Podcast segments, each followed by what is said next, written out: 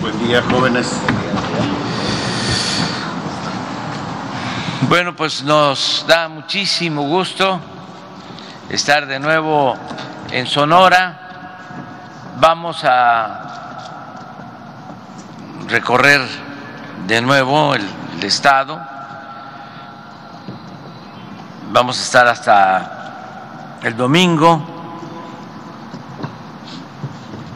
Hoy vamos, eh, después de la conferencia, a la sierra y mañana vamos a estar aquí en Hermosillo, vamos con los CEDIS, vamos a Guaymas, vamos a los pueblos yaquis y a Obregón, del municipio de Cajeme. Es el programa y vamos a comenzar informando sobre temas de seguridad, aunque es de dominio público, es una obviedad, eh, llevamos muy buenas relaciones con el gobernador de Sonora,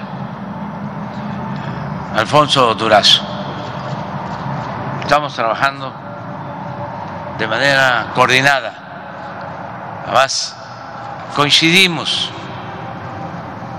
es eh, el mismo proyecto de transformación el que se está impulsando en Sonora como en todo el país.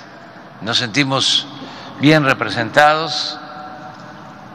Alfonso significa aligerarnos la carga la responsabilidad. Sentimos que estamos bien protegidos, bien representados. Desde luego el pueblo de Sonora y el gobierno de la República.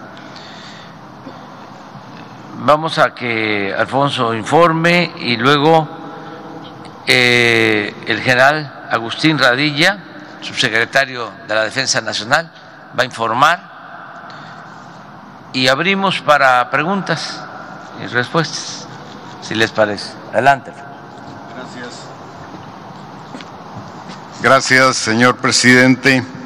Buenos días a todas, a todos ustedes. Un honor recibirlos el día de hoy aquí.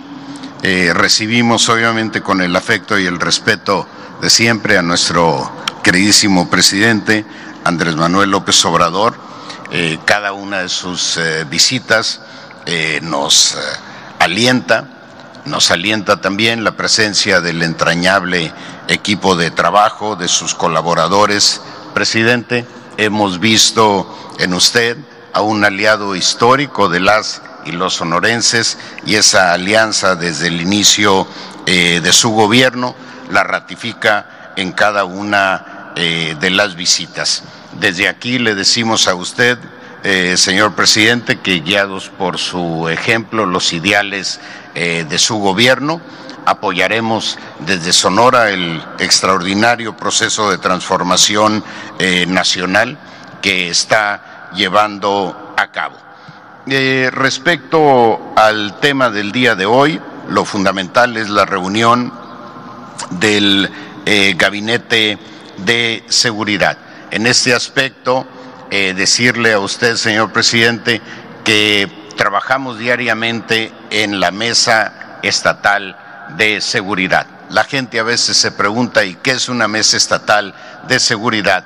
Es una reunión de trabajo integrada por representantes de las, eh, todas las dependencias federales, de estatales y municipales de seguridad pública. Participa el ejército, el representante del ejército, la Marina, la Guardia Nacional, la Fiscalía de Justicia del Estado, el delegado de la Fiscalía General de Justicia y, eh, por supuesto, la secretaria de Seguridad. Informarle, presidente, que tenemos una extraordinaria coordinación entre todas las instancias. Por eso, cuando se informa de algún avance en este sentido, lo hacemos a nombre de la Mesa Estatal de Seguridad. Eh, aquí mi reconocimiento, mi respeto para el general Ambía, eh, comandante de la cuarta región, el general Álvarez de la 45 región eh, militar, de reciente incorporación, una, un general de extraordinaria trayectoria, el almirante Pérez, también comandante de la región naval con sede en Guaymas, al general Montiel, titular de la eh, Guardia Estatal, eh, de la Guardia Nacional en el Estado también, una, mm, eh, un general de primera con una trayectoria también extraordinaria, a la fiscal de justicia del Estado, que es ha hecho un trabajo también de excepción, mi reconocimiento al delegado de la Fiscalía y a la secretaria estatal de Seguridad. Voy a, a dar algunos datos sobre seguridad, eh, pero eh, complementando lo que vendrá de manera posterior en voz del subsecretario de la Defensa Nacional. Decirles que hemos eh, centrado nuestro esfuerzo en mejorar la certificación de los policías estatales y municipales. Cuando no se conoce a una persona, un elemento fundamental de confianza es el examen de control de confianza y el certificado único eh, policial. En el caso de Sonora, aquí están, si me permiten alguien ahí, por favor, un apuntador. 76% eh, de los policías municipales tienen en este momento certificación vigente. Y estamos, gracias, y estamos con el 97% de certificación en la Policía Estatal. Ustedes pueden ver que tenemos 866 policías estatales, tenemos un déficit ahí muy, muy importante. Sonora es un estado de casi 180 mil kilómetros cuadrados. Si nos fuéramos en un promedio, le tocaría a cada policía cuidar eh, más de eh, casi, eh, bueno, ayúdenme a sacar ahí la cuenta de cuánto le toca a cada uno de los policías si promediáramos su responsabilidad en el Estado. Son 180 mil eh, kilómetros eh, cuadrados. estamos construyendo en este momento un C5 en Cananea que nos va a permitir atender, coordinar ahí las denuncias ciudadanas en 19 municipios. Contamos ya con seis instalaciones similares a nivel estatal. Pongo una gráfica sobre el comportamiento de las denuncias eh, por homicidio en el 911. Esta es la tendencia de los 150 eh, días anteriores a mi gobierno y esta es la tendencia de los 150, 150 eh, días de mi gobierno. Ustedes podrán, podrán ver que hay algunos picos eh, de violencia y no obstante que la tendencia es eh, a la baja cuando se presentan hechos de violencia de alto impacto, esta estadística a la baja pues realmente pierde su sentido ante la ciudadanía, pero no deja de ser un referente importante sobre el comportamiento del homicidio en el Estado. En los 150 días de mi gobierno, eh, adelante por favor, aquí tenemos eh, órdenes de aprehensión Ah, en los 150 días anteriores, 778. En los 150 días de mi gobierno, 948. Aquí hay un incremento del 22%. Eh. Debo destacar aquí que la Comisión Nacional Antisecuestros, que era una instancia administrativa, burocrática, ha ido tomando pues un eh, cariz de órgano de investigación de inteligencia policial y nos ha ayudado de manera extraordinaria. Tenemos 50 de sus elementos, particularmente en Obregón. Ahorita detallaré esto.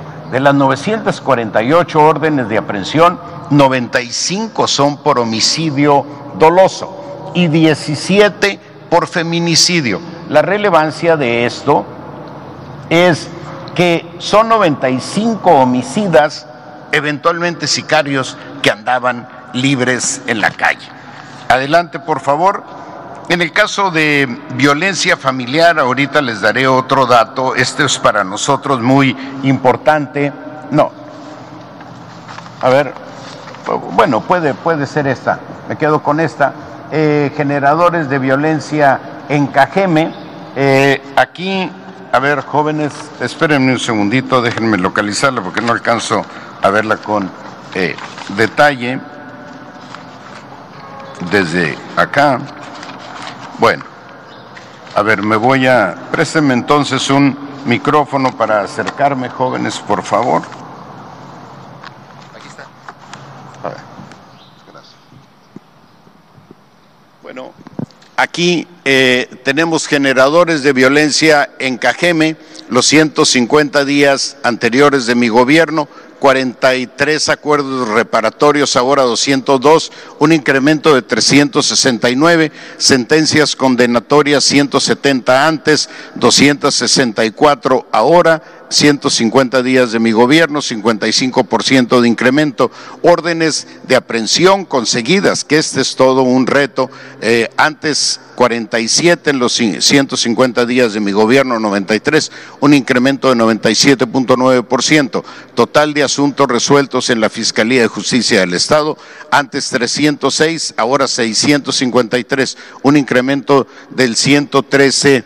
Eh, por ciento. Aún y cuando eh, la, una responsabilidad fundamental de la Fiscalía eh, tiene que ver con estos méritos con estos resultados, nosotros hablamos invariablemente de un esfuerzo de la Mesa de Seguridad, porque nunca la Fiscalía de Justicia del Estado va sola. La acompaña el Ejército, la acompaña la Marina, la Policía Estatal, la Guardia Nacional, y todas sus iniciativas tienen que ver con eh, decisiones colegiadas en la Mesa Estatal de Seguridad. Adelante, por favor. Bueno, Aquí tenemos sentencias condenatorias por violencia familiar. Este dato es muy importante. Aquí antes había 81 en los 150 días previos, ahora 95. Aquí tenemos un incremento del 17%. Adelante, por favor. Aquí tenemos eh, víctimas de homicidio doloso en Cajeme. En enero de 2021 eran 63 eh, ahora son 54, si es que vi bien este número, un decremento del 14%. Enero del 21 contra enero del 22. Ahora, diciembre del 21 contra enero del 22 hay una baja de 76 a 54, un menos 29%. Debo destacar aquí que el mes de enero inició un operativo eh, eh, particular eh, con, del gobierno federal, con obviamente el respaldo y la coordinación de las instancias de seguridad estatales, y eso es eh, producto de esa iniciativa es que tenemos una baja muy sensible aquí en Obregón. Esto no significa que no haya hechos de violencia, incluso algunos de alto impacto, pero la estadística en general va en este sentido en el mes de enero con un menos 29%. Adelante, por favor. Bueno, miren, este es un dato muy importante. El 96 en Cajeme, el 96% de las víctimas de homicidio doloso están vinculadas a actividades de narcomenudeo. El 96%.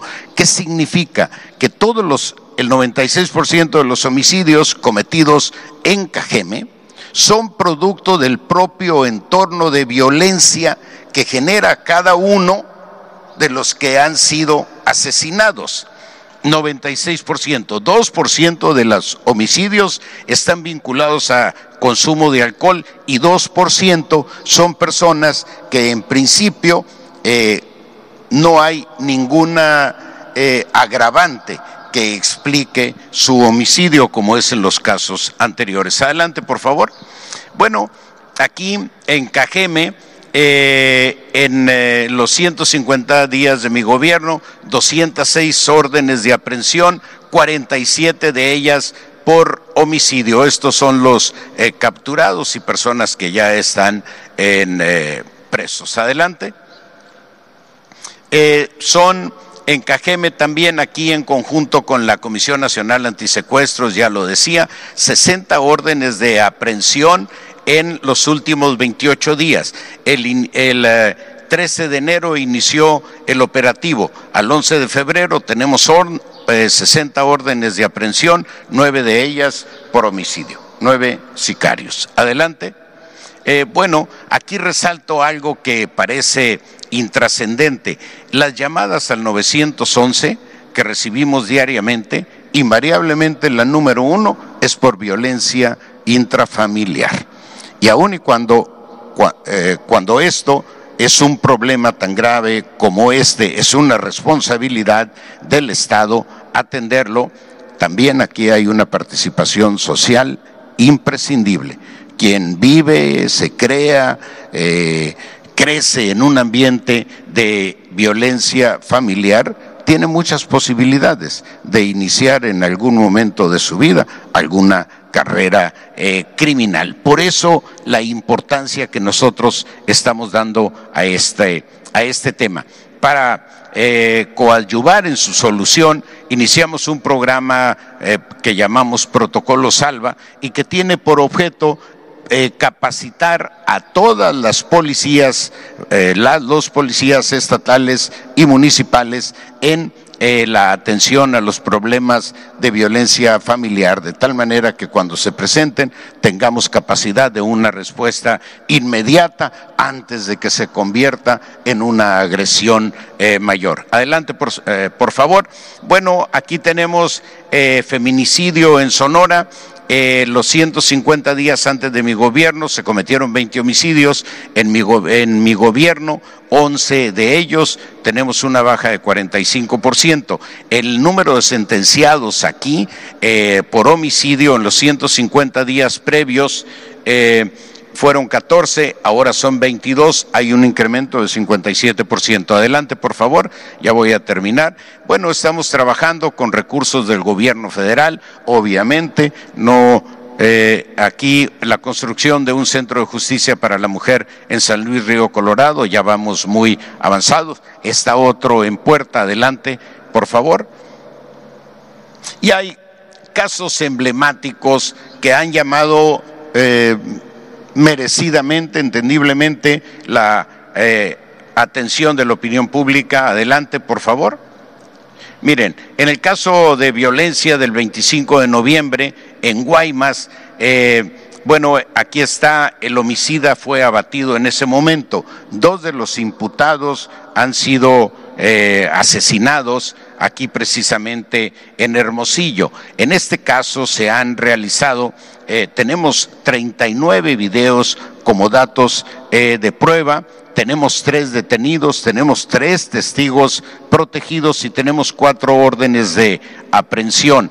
Con la ejecución de estas cuatro órdenes de aprehensión podremos cerrar en términos eh, el proceso judicial respecto a esta investigación. Solo puedo pues reiterar nuestra pena, nuestra solidaridad con quienes fueron privados de la vida en este evento, pero estamos avanzando. Se han aquí eh, eh, asegurado 14 armas de asalto. Se habla de armas largas, son armas de asalto que pues tienen lamentablemente una presencia generalizada en el Estado. Adelante, por favor.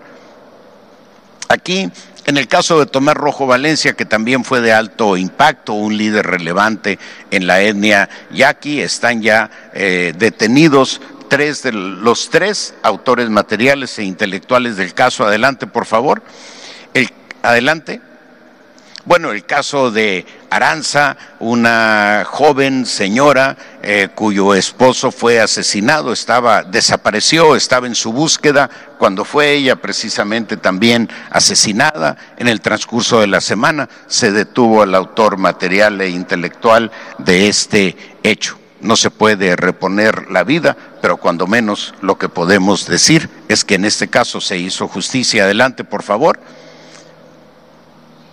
Bueno, hemos planteado la conveniencia de incorporar a San Luis Río Colorado entre las eh, ciudades eh, prioritarias. No están los niveles de violencia que Obregón y otras de las 50 eh, definidas. Sin embargo, en una medida de previsión, por, hemos registrado por trabajo de inteligencia la incursión de grupos de organizaciones criminales, cosa que es eh, frecuente en una frontera y estamos buscando sellar en ese momento San Luis Río Colorado hemos eh, eh, recibido la decisión del presidente de fortalecer el estado de fuerza, de analizar la posibilidad de construir instalaciones eh, militares muy importantes en Caborca. Se cuenta ya con el terreno, está bardeado, hemos avanzado eh, un poco en la construcción. Yo ofrecí concluir esas instalaciones que albergarían a 500 elementos eh, del ejército. No estamos en ese momento en una situación presupuestal que nos dé capacidad para cumplir en el transcurso del año ese compromiso y hemos planteado al presidente la conveniencia, eh, que analice la conveniencia de eh, hacer esa eh, construcción. Presidente, con esto concluyo mi participación, reiterando nuestro agradecimiento. Valoramos siempre de manera extraordinaria su visita porque siempre nos trae buenas eh, noticias, buenas respuestas e invariablemente su presencia ayuda a dinamizar los resultados de todos los programas que hoy están en curso en el Estado. De manera muy destacada, el Plan de Justicia Yaqui, que es un hecho histórico. El Plan de Justicia para Cananea, igualmente, que tiene una trascendencia eh, histórica y ahora, presidente, pues eh, que podamos agregar la posibilidad de englobar en una iniciativa eh, tipo plan de justicia para los seres todas las acciones eh, extraordinarias que se están haciendo en esa comunidad. Gracias, presidente, y siempre nuestro compromiso de respaldar desde Sonora el proceso de transformación que usted emprende a nivel nacional. Su ejemplo y los ideales de su gobierno serán también la guía para la actuación de nuestra administración. Gracias siempre, eh, presidente, por su visita al Estado.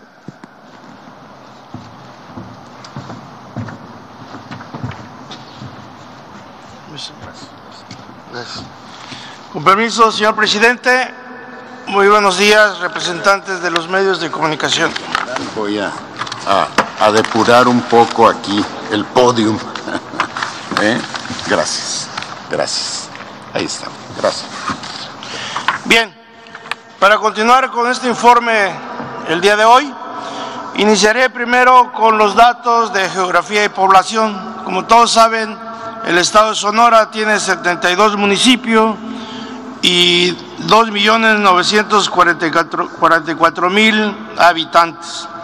Sus municipios con mayor población, Hermosillo, Cajeme y Nogales, que suman un 56%. Para poder hablar de seguridad en el Estado, iniciaremos con las reuniones de coordinación estatal para la construcción de la paz y seguridad. Eh, a partir del 13 de septiembre del actual mandato del gobierno del Estado, se han realizado 102 sesiones, de las cuales tenemos como registro que el gobernador ha asistido a 92, que suma el 90%, y solamente a 10 ha designado algún representante, que es el 10%. Bueno, tenemos que eh, los datos que les voy a presentar son del Secretariado del Sistema Nacional de Seguridad Pública registrados a diciembre de 2021.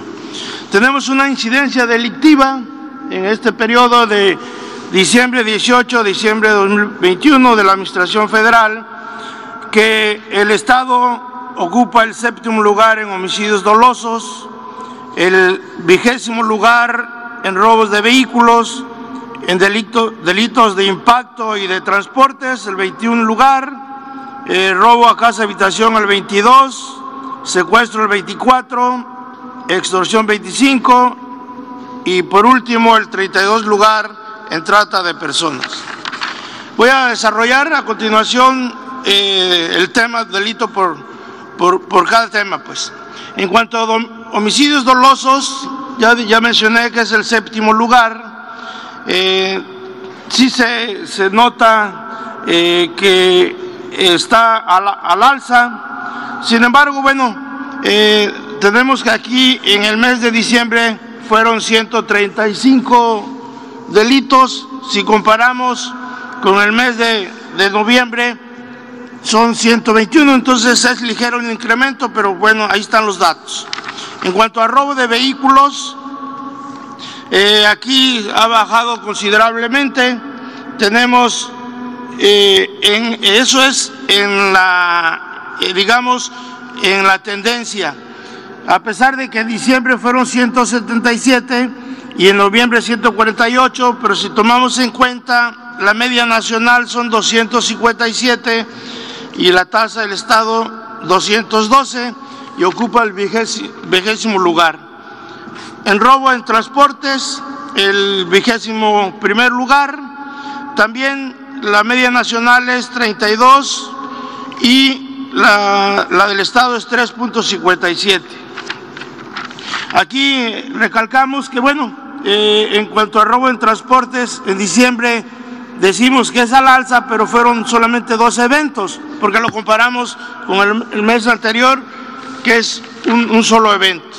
Robo a, casa habitación, el lugar número 22, también por debajo de la media nacional y se ocupa, eh, en este mes fueron 69, si comparamos con el mes pasado habían sido, habían sido 100, entonces eh, aunque la tendencia es al alza, pero si comparamos los dos últimos meses con el registro que tenemos, ha bajado. En cuanto al secuestro, ocupa el lugar número 24, también la media nacional es 2.27 y acá tenemos 0.88. Aquí también es mínimo, vemos en diciembre que solamente hubo dos, dos eventos y se marca ahí la flecha roja porque lo comparamos con el mes anterior de noviembre que había habido uno. En cuanto a, extorsión, el lugar número 25, la media nacional es 18.45, acá es 5.13%. También eh, es el mismo fenómeno, en diciembre solamente fueron tres, pero en noviembre habían sido siete, por eso consideramos que baja en ese periodo, aunque en la tendencia sí se considera el alza. Trata de personas, ya lo mencionamos, es eh, ahora sí que un último lugar, pero es el mejor. Eh, llevamos ya varios meses que no hay ningún evento en cuanto a trata de personas. Bien, en cuanto a total de delitos de impactos, si globalizamos es el lugar número 21 este lugar es a nivel, nacional, y se, ¿cómo se clasifica? Considerando el delito por cada 100 mil habitantes. Y este, también está contabilizado hasta el mes de diciembre del 2021. La tasa de la media nacional es 2.149, el Estado tiene 1.597. Eh, en cuanto a nivel nacional, haciendo una comparación de homicidios dolosos por entidad federativa, en la presente administración el Estado ocupa el lugar número 8 y sí está por encima de la media nacional, que son 2.783 y aquí se consideran 4.061. La que sigue eh, coincide con los municipios, como ya lo dijo el señor gobernador, a mayor población, mayor, mayor este, eventos en delitos. ¿no? Entonces, en la presente administración tenemos aquí definidos por municipios, va desde Hermosillo de 6.068, Cajeme 3.837, Nogales 1.175 y Guaymas, donde hemos detectado el incremento un poco diferente a los demás, les informo que a partir de, del día de hoy una fuerza local, una fuerza de tarea de la segunda región militar, está arribando a Guaymas para reforzar todas las, eh, las acciones para incrementar la seguridad y abatir este ligero incremento que se tiene en ese municipio. Bien, en cuanto a seguridad pública, hablamos de los efectivos con que cuenta el Estado. Los locales tenemos estatal 866 elementos, municipal 5.058, que hacen un total de 5.924. Estas fuerzas se componen de áreas administrativas y hay áreas operativas, pero todos suman para que logren su objetivo. Y el refuerzo que se tiene en cuanto a fuerzas federales de seguridad, tenemos que el efectivo del Ejército y Fuerza Aérea Real son 4.640, por su parte la Marina tiene 2.129, la Guardia Nacional 3.002, eh, total de fuerzas federales son 9.771 y si sumamos con los 5.924 policías, hacemos un total de fuerza real de 15.695 elementos con que se cuentan en el Estado para realizar las tareas de seguridad pública y apoyo a la población civil. Bien, aquí vamos a ver a continuación el despliegue de las coordinaciones regionales de la Guardia Nacional. Recuerdan ustedes que es un, una actividad prioritaria del Gobierno de la República el incremento de la Guardia Nacional para apoyar a toda la República y lograr mejores resultados. Aquí en el Estado se cuenta con una coordinación estatal y nueve coordinaciones regionales. Ustedes ven los efectivos ahí en los lugares, en Cajeme, Navojoa, Guaymas, Hermosillo, hacen un total de la Guardia Nacional de 3002. Ahí si los ven ustedes o decimos de esos efectivos son, digamos, fijos, pero el actuar de la Guardia Nacional es total movilidad y, se despliegan en, todo, en toda la República, en este caso en Sonora. Adelante, por favor. En cuanto a la construcción, es una tarea muy importante para lograr que la hora Guardia Nacional tenga lugares donde resguardarse, donde prepararse, donde poder realizar el descanso, porque también tienen que hacerse relevos.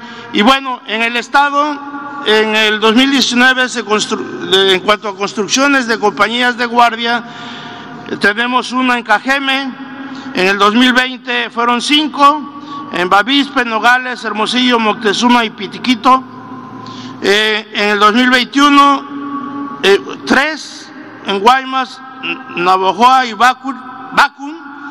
Y en el 2022 vamos a terminar, se tenían programada posteriormente, pero ya se acordó que eh, terminemos 12, ya serían las últimas, que los ven ustedes ahí enunciados eh, para el 12, para el 2022. Y bueno, también nosotros tenemos instalaciones militares que en su momento ocupó la policía militar y que fueron base tanto de la Marina como la, la Secretaría de la Defensa Nacional para la formación de Guardia, Guardia Nacional. Ya cedimos dos, dos este, instalaciones en Hermosillo y en Nogales. Bien, en cuanto a los resultados en el Estado por parte de las fuerzas federales, lo tenemos a continuación. Ustedes ven la lámina en cuanto a marihuana, 55.565 kilogramos, cocaína 1487, cristal, metanfetamina son 33.580 kilogramos, fentanila, fentanilo, perdón, 1127 y ahí se desarrollan cuatro laboratorios, 22 aeronaves aseguradas, 3.436 vehículos terrestres, 1.835 armas largas, 1.063 armas cortas, 139 granadas, también aseguramiento de, moneda nacional y dólares, como lo ven ustedes ahí al, final. La que sigue, por favor. En cuanto a robo de hidrocarburos en la presente administración, se han detectado 112 tomas clandestinas. Aquí existen en el Estado eh, tres ductos y las tomas clandestinas, como se enuncia ahí en Guaymas, Hermosillo, Cajeme y Empalme. Y en esta actividad se han asegurado 42 vehículos, 664.364 litros de combustible, 18 predios, y 14 personas detenidas. En cuanto a recursos de federales y estatales en materia de seguridad pública, mencionamos que el Fondo de Aportaciones para la Seguridad Pública tiene el componente federal 269 millones y una coparticipación del Estado de 67, que hacen un total de 336 millones 963 mil 976. Y por su parte, el fortalecimiento de los municipios y demarcaciones territoriales, hay una aportación federal de 2.175 millones. Bien, en cuanto al apoyo a la población civil en el aspecto social, existe, como todos lo conocen, el Plan Guardia Nacional, Plan Marina y el Plan N3 de nosotros del Ejército. Eh, hemos empleado en el Estado 9.466 elementos, cuatro embarcaciones, dos aeronaves, 1.094 vehículos. Hemos apoyado en 340 eventos, tales como heladas, lluvias, incendios forestales, accidentes y nevadas. En cuanto a resultados de la Fuerza Aérea Mexicana con motivo de alertamientos aéreos que los dirigimos desde nivel central de la Secretaría de la Defensa Nacional, hemos tenido resultados positivos en 13 alertamientos, de los cuales hemos logrado tres personas detenidas, 2.743 kilogramos de metanfetaminas, 807 de marihuana, 139 de fentanilo, 5 aeronaves, 27 kilogramos de heroína, armamentos y cartuchos y 12 vehículos. Eh, con esto concluyo la información como resultado del aspecto de seguridad y es todo por mi parte. permiso, señor presidente.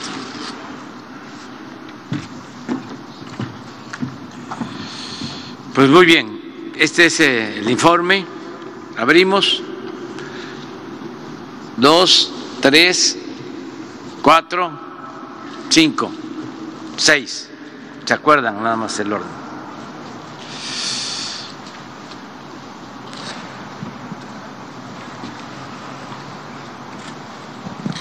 Buenos días a todos, eh, señor presidente. Eh, si para Sonora el tema es seguridad y entendiendo que sería injusto hacer un balance sobre los resultados en tan poco tiempo para el gobernador, yo le quiero preguntar sobre el caso de Claudia Pavlovich, la exgobernadora. Si la gobernadora dejó la situación tan complicada para el nuevo gobierno, se sostiene el nombramiento de Claudia Pavlovich como cónsul en Barcelona. Y se lo pregunto porque el propio gobernador, el 20 de abril del 2018, escribió un tuit que decía, Sonora logra el primer lugar, lugar nacional en actos de corrupción. A tres años de iniciado el gobierno de Claudia Pavlovich, no quiero imaginarme cómo va a terminar esto. Yo pregunto cómo terminó el gobierno de Claudia Pavlovich y a 100 días de gobierno el propio gobernador señalaba que Claudia Pavlovich no le dio a conocer la realidad de las finanzas y que no habían dejado ni para pagar los sueldos. Cuando usted hizo el anuncio, confirmó eh, el nombramiento de Claudia Pavlovich, como decimos muchos acá en Sonora, dejó la víbora chillando, porque no todos eh, piensan como usted, presidente, sobre todo la gente de a pie con la que he platicado. Por alguna razón votamos por Alfonso Durazo, dicen, por alguna razón votamos para que llegara la cuarta transformación. Yo le pregunto, ¿hay posibilidad de replantear ese nombramiento? Y, nos pudiera explicar su lógica, si con mucho respeto se lo pido, en este ajedrez político, más allá de que lo haya pedido la propia gobernadora un, un puesto en el extranjero? Bueno, mire, em, son, como usted mismo lo está mencionando, son apreciaciones. Em, nosotros no tenemos ninguna denuncia formal en contra de la exgobernadora. Que yo sepa, la Fiscalía no ha turnado ningún caso al Poder Judicial. Entonces no podemos nosotros eh, hacer a un lado a nadie solo por denuncias públicas. Ojalá, y eso eh, sin limitar la libertad de expresión, la libertad de prensa, nos ayude a normar nuestras conductas en lo público, que cuando denunciemos tengamos pruebas o sea la autoridad competente la encargada de sancionar que no eh, haya linchamientos públicos, políticos. Y repito, sin limitar la libertad de expresión, porque es un derecho fundamental, pero además, eh, si hay transparencia, hay más garantías de honestidad, el que la vida pública sea cada vez más pública. Yo tomé esta decisión porque en el tiempo que ella estuvo de gobernadora y yo estuve eh, visitando Sonora, trabajando para el pueblo de Sonora, eh, conté con el apoyo de la gobernadora y eh, fue respetuosa con el gobierno federal. No tuvimos ninguna diferencia y por eso tomé esa decisión. Entiendo pues que hay quienes no comparten este punto de vista porque también así es la democracia. Sería muy aburrido, aún con el frío me estaría yo aquí durmiendo, bostezando, si todos pensáramos igual. La democracia pues es pluralidad, es eh, diversidad, es eh, disentir entonces, esa es mi opinión. Eh, no sé exactamente si en este caso, porque sí hay cónsules que, además de el beneplácito de los gobiernos extranjeros, en el caso de los embajadores sí, algunos cónsules también, que requieren de la autorización del Senado. No sé si en el caso... Sí, sí, autorización del Senado. Entonces ahí va a haber oportunidad de que se eh, debata el caso, si hay diferencia. Yo lo voy a proponer y otro poder del legislativo va a decidir. Eso es lo que puedo contestar. Pero déjeme insistir en esto. ¿Qué le diría a la gente, a la gente de a pie, a los sonorenses que votaron por Alfonso yo Durazo? Respeto mucho. Y que no están necesariamente, que, estaban cansados del, del PRIAN, de los gobiernos del PAN y del PRI, y que entre ellos estaba precisamente Claudia Pavlovich. ¿Qué le dice a la gente? Que este, nos tenga confianza, que nosotros no vamos a traicionarlos, no les vamos a fallar, que tengan confianza, que vamos avanzando en la transformación del país y que sabemos bien qué es lo que la gente quiere. Y no los vamos a traicionar. Sin Nunca. salirme del tema, presidente, usted dice, no les vamos a fallar, pero a usted sí le han fallado. Eh, algunos de esos que ha elegido para ciertos puestos. Sí, pero Ursú- no falla el... Ursúa, que se ha convertido en un golpeador desde los medios. Eh, Germán Martínez, que se ha convertido ahora desde el, desde el Senado en otro golpeador. La mismísima Lili Telles, por la que usted y el propio gobernador hicieron eh, campaña. ¿Fueron errores? ¿O Sí. fueron traiciones? No, no, no, no. Mire, eh, este, así es la vida pública. Pero ¿cómo lo digiere? ¿Cómo lo entiende que, que estos que a los que usted confió hoy se conviertan en golpeadores de su gobierno? Mire, en los procesos políticos, sobre todo cuando está de por medio una transformación, no todos resisten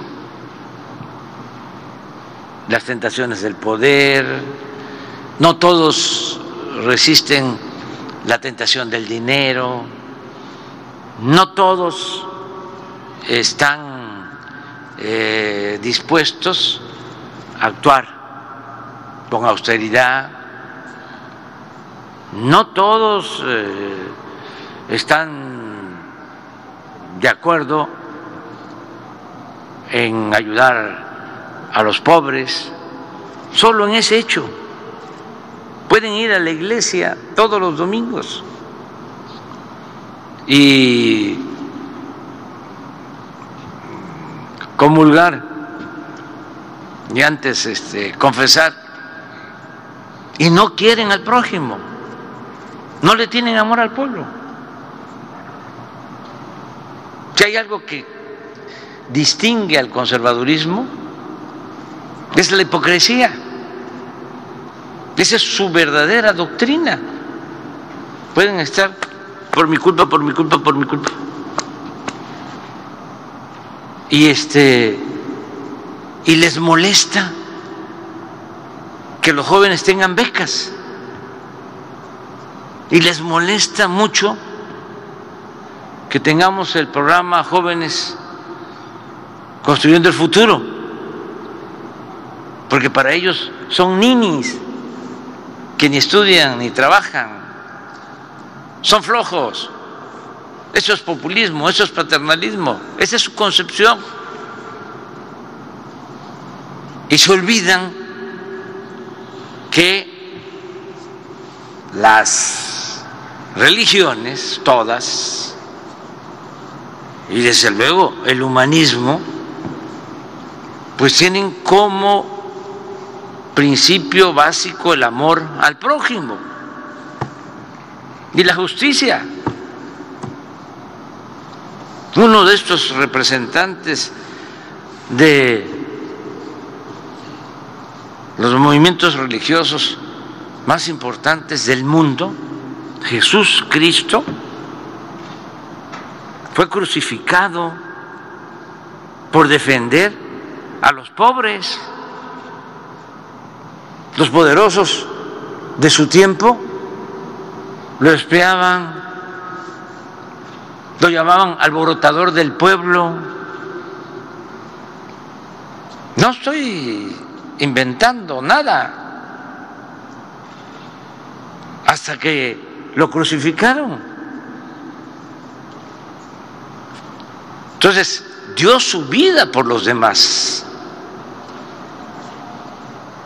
Y así muchos otros profetas y grandes pensadores laicos.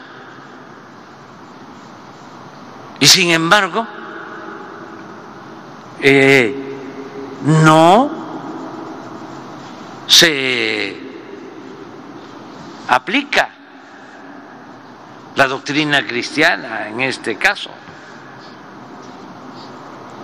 Entonces, tenemos eh, que entender que así es la condición humana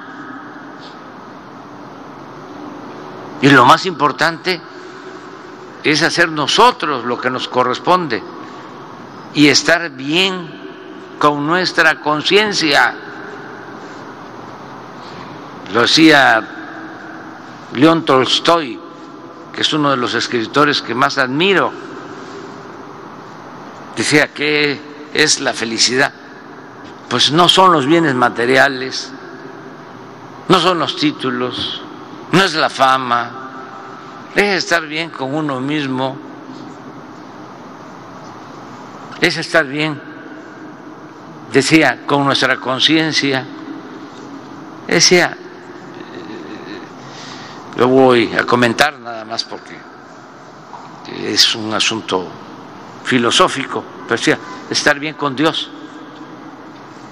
O sea, él equiparaba la conciencia con Dios. Es estar bien con uno mismo, estar bien con nuestra conciencia y estar bien con el prójimo. Entonces, si alguien eh, no actúa de manera consecuente, por ejemplo, ni es buen religioso, ni es buen político, un corrupto.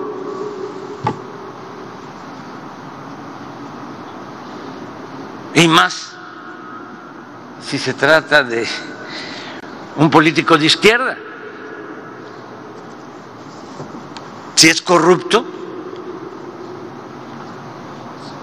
pues eh, puede ser conservador pero no de izquierda.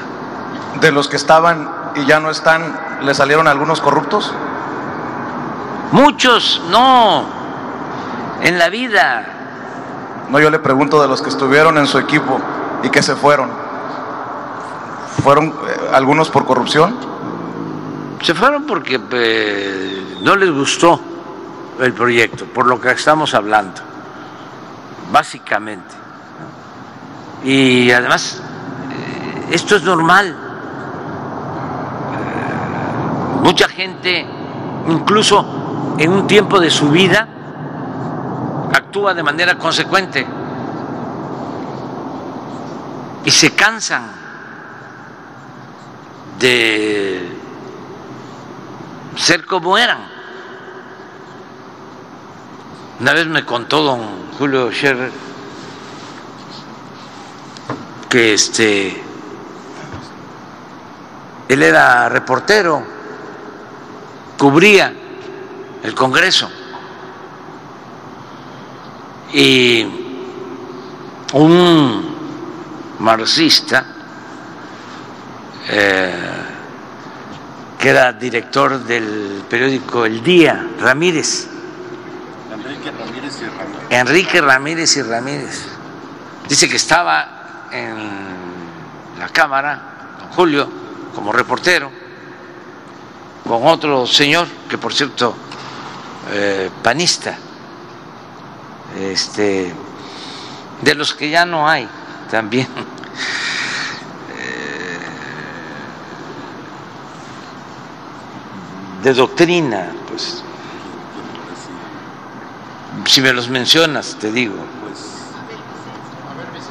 No, no, no, no, más atrás como este ¿eh? no no no no atrás de Luis H. Álvarez. Casi casi este como Gómez Morín que fue su funda, era fundador fue fundador del PAN otro. Pero ahorita me, tiene un apellido como extranjero. Creo creo. Sí. Sí sí Sí, creo, sí. Y estaban ahí los dos platicando y se baja eh, Ramírez y Ramírez de un carro último modelo y este y ni siquiera iba sentado adelante, sino se bajó el chofer, dio la vuelta y le abrió la puerta. Y era marxista, pero ya había cambiado. Y entonces el comentario del panista a don Julio fue, porque don Julio ya vio, y el comentario fue, es que se cansó de ser como era. Y ahora que estamos hablando de Ramírez y Ramírez, eh, un gran poeta, eh, Efraín Huerta, eh, tenía unos poemas, un género, el poemínimo,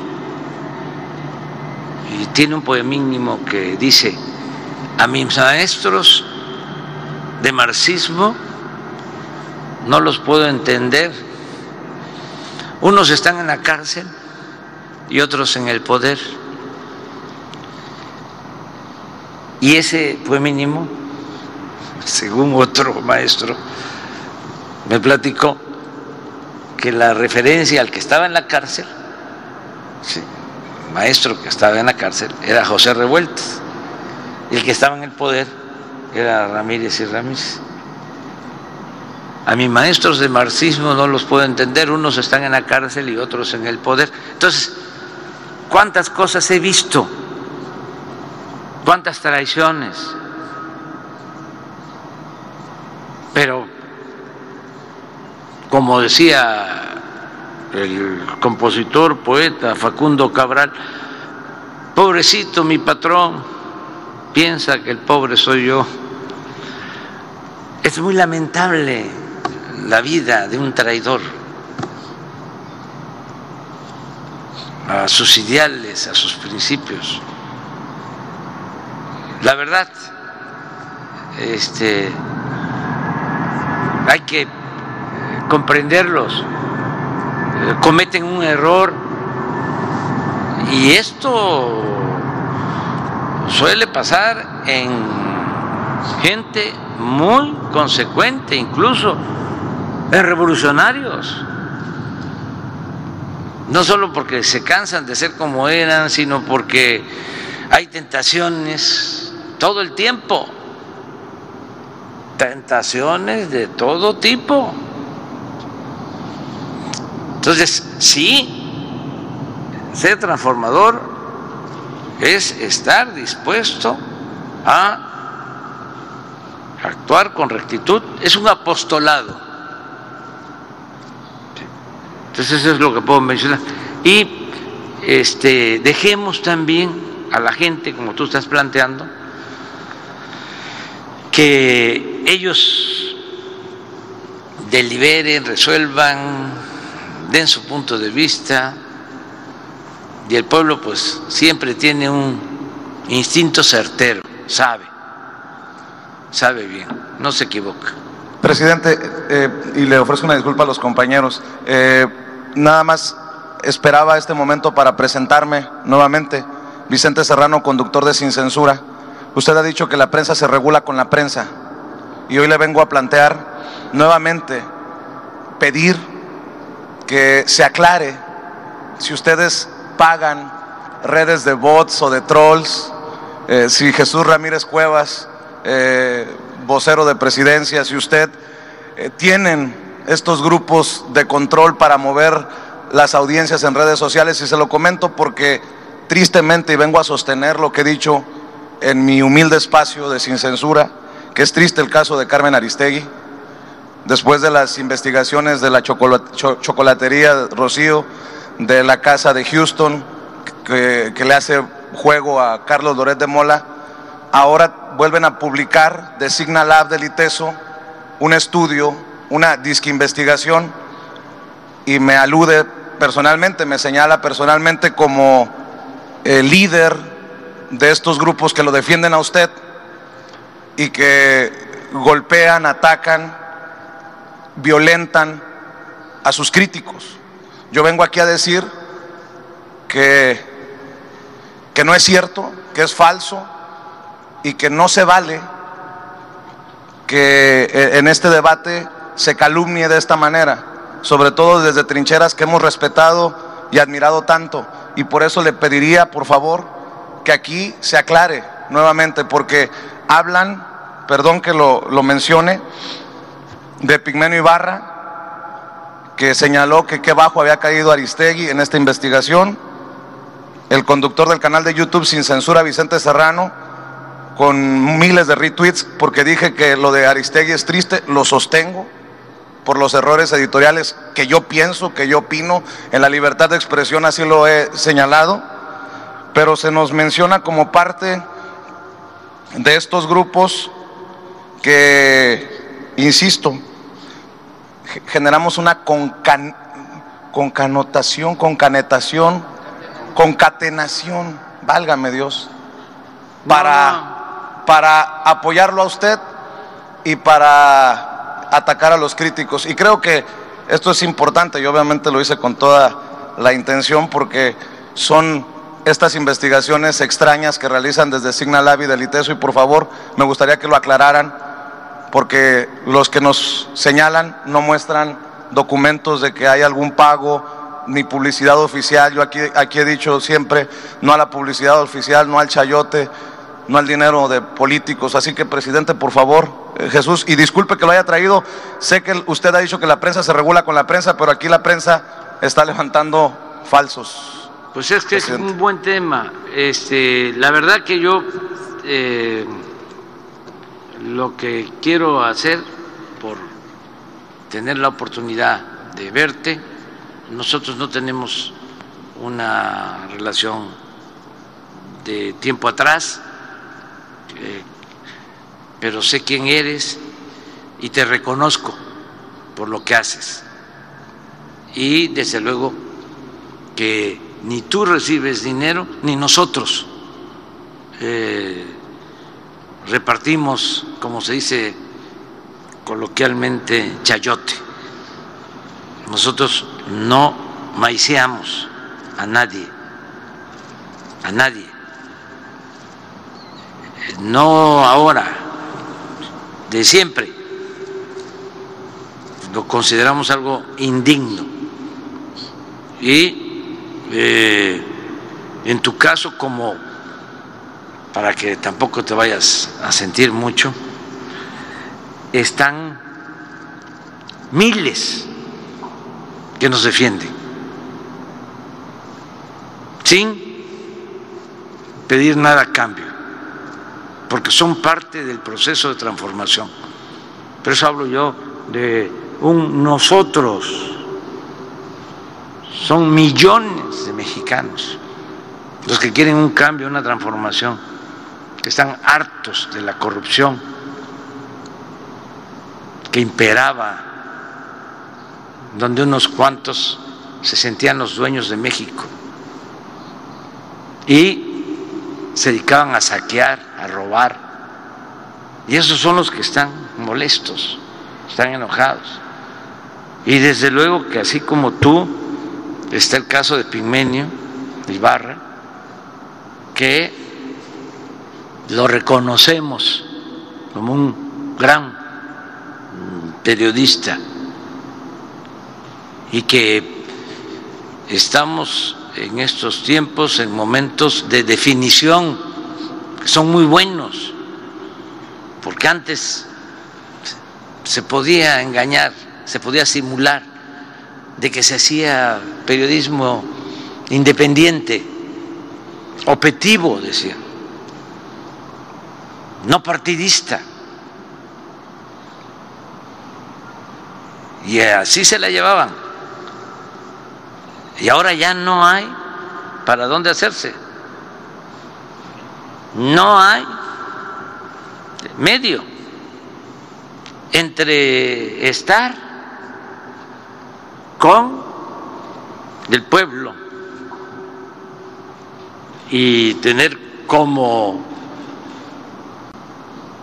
ética la verdad o ser un mercenario y estar a favor de la mafia del poder.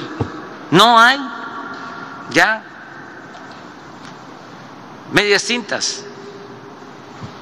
Como decía Juan Álvarez, esta ancheta está muy angosta no hay ni para dónde hacerse. Ya no se puede simular. Y afortunadamente, como se están dando estos cambios, muchísima gente, así como ustedes, están ejerciendo un periodismo distinto. Y hablando de periodistas, vamos a decir, profesionales o de oficio, pero también hay muchísimos ciudadanos que sin tener el oficio del periodismo están actuando, informando, orientando, concientizando. Por eso te digo que son miles. Un día voy a poner la lista cuando menos de 100. ¿Cómo se llama la compañera enferma que deseamos que se mejore, que la queremos tanto? Beatriz Aldaco, de aquí, de Sonora. O sea, sí, ojalá y salga adelante. Bueno, ella apenas la he visto dos veces pero la conocía por sus escritos, por sus textos. Hay eh, varios que están en redes sociales que no los conozco, pero que los abrazo, porque defienden el proceso de transformación. Eh, todos los días.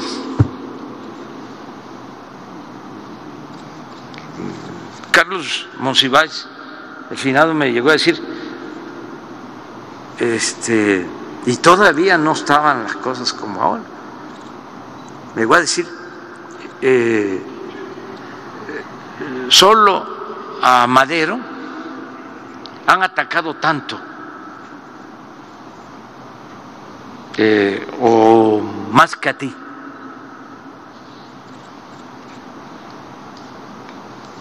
Entonces, ahora, Monsi ya no le tocó vivir estos tiempos de las redes sociales. Pero por eso hablo de las benditas redes sociales. Porque así como hay mucha gente que se esconden en el anonimato para atacar y hay granjas de bots, de robots que este, con dinero compran este, esos mecanismos para mentir. Así hay muchísima gente de carne y hueso y con un poco de pescuezo y con mucha inteligencia que está ahí ayudando. Y un día eh, voy este, a decir a Jesús que ponga la lista. Imagínense, hay muchísimos moneros, caricaturistas. Pero imagínense lo que significa contar con el apoyo. Solo voy a hablar de dos, del Visgón y de Hernández. Ya con esos tengo. Dos nada más. Pero es lo más lúcido que puede haber, la caricatura más inteligente y comprometida. Escritores, pues el que ayude Pedro Miguel y otros. ¿Y cuántos están en contra de nosotros? La mayoría, pero puro escritor del régimen antiguo. Krause, que vivía del presupuesto público, Aguilar Camín, ¿Se acuerdan que este, le estoy pidiendo a Loré de Mola que lo considero un mercenario, golpeador, corrupto, en sentido estricto, ni siquiera periodista. Le estoy pidiendo que nos diga cuánto gana. Ayer contestó por fin que primero diga José Ramón, mi hijo, cuánto gana. José Ramón tiene 40 años y es independiente y no tiene que ver con el gobierno, porque ninguno de mis hijos tiene que ver con los asuntos públicos, ninguno de mis familiares, porque yo hice un compromiso con el pueblo de México de no permitir ni la corrupción, ni el amiguismo, ni el influyentismo, ni el nepotismo, ninguna de esas lacras de la política y no le voy a fallar al pueblo. Bueno, espero que este José Ramón conteste, que es grande, de qué vive, pero el señor Lorenzo de Mola, que se dedica a atacarme, porque en sentido estricto,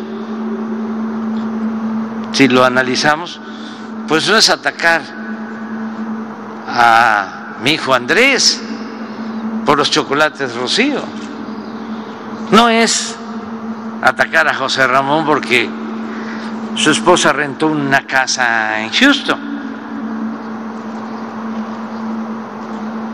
Supuestamente que estaba vinculada con una empresa estadounidense que trabaja para Pemex, lo cual no es cierto no hay conflicto de intereses. Pero además, ya la autoridad se va a hacer cargo de investigar. Es un montaje de Loret de Mola. Bueno, ya este estos ataques a mis hijos, pero no, no es a mis hijos, es a mí. Entonces, ahora sí que este tomo nota desde hace tiempo. ¿Con qué autoridad moral, señor Lore de Mola, este, me va a cuestionar si lo que he estimado más importante en mi vida ha sido mi honestidad? Y por eso le pregunté, a ver, ¿cuánto gana usted? Porque para eh, enjuiciar a alguien públicamente, se necesita tener autoridad moral. Si no, no es posible. No resiste uno. ¿Cuál es mi escudo? Mi honestidad. Ya me hubiesen hecho papilla, políticamente hablando, si fuese yo corrupto. Bueno, pero como la gente ayuda, no ahora, de siempre, ya me llegó información sobre cuánto gana Loet. Y esto es muy importante, porque el pueblo no sabe, porque la mafia del poder ocultó durante mucho tiempo los sueldos de estos periodistas famosos, que no son como ustedes, son periodistas golpeadores que tienen las grandes empresas de comunicación, porque las grandes empresas de comunicación necesitan tener influencia en el gobierno, doblar a los gobiernos para recibir canonjías, contratos jugosos de obras. Y así hay medios de comunicación que tienen constructoras. Les decía yo que el aeropuerto fallido de Texcoco, la pista principal iba a ser una empresa de comunicación, de información. ¿Qué saben los periodistas de construir un aeropuerto? Ah, pero tenían muchas agarraderas. En verdad no era el cuarto poder. En un tiempo en México era el primer poder. Decía el finado Azcárraga que él era un soldado del presidente. Pasó el tiempo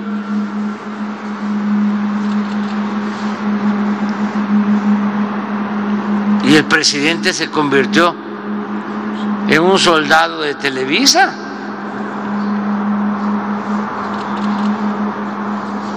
Cambiaron las cosas. Entonces, eso ya se terminó y eso los enoja mucho. Entonces, por eso estos personajes golpeadores, por eso hablo de mercenario. ¿Qué es un mercenario? Es el que se vende o se alquila para golpear, que no lucha por un ideal que no lucha por un principio. Es la diferencia entre un soldado de un ejército y un guerrillero. No todos los soldados de los ejércitos son mercenarios, hay patriotas, como los soldados de México. Ayer hablaba yo de eso, de su origen revolucionario del Ejército Nacional, del Ejército Mexicano. Pero sí son mercenarios. Entonces, me llega mi información de todo el país. Por eso ya no existe el Estado Mayor y nos ahorramos muchísimo. Eran ocho mil elementos, no lo olvidemos, los que cuidaban al presidente. Ya no hay. 8 mil elementos cuidando al presidente. Son los de ayudantía, 15 mujeres y hombres, que no son además este, militares ni policías, son profesionistas o profesionales. Y ya desaparecimos el llamado CISEN, que hacía espionaje. Desde hace tiempo a nosotros nos apoya el pueblo y nos envía información. Hace un momento le dije al general Audomaro, ¿cuántos elementos tenemos de inteligencia que no de espionaje? Ah, me dijo que como mil. Le digo, ya te gané. Yo tengo como 50 millones. que me informan. Ya les voy a dar el dato de cuántos llegan a Palacio Nacional a entregarme informes. Entonces me entregaron un informe, nada más voy a solicitarle para darle trabajo también al Instituto de la Transparencia, que cobran y no hacen mucho, que digamos, porque fueron de estos aparatos que crearon para simular de que se combatía la corrupción. Ya saben que yo tengo diferencias también con ellos, ¿no? Pero formalmente les voy a pedir que este soliciten al SAT Hacienda para que me certifiquen los datos. No sé si tienes una hojita que te mandé hoy, ¿sí? de lo que gana Lorete.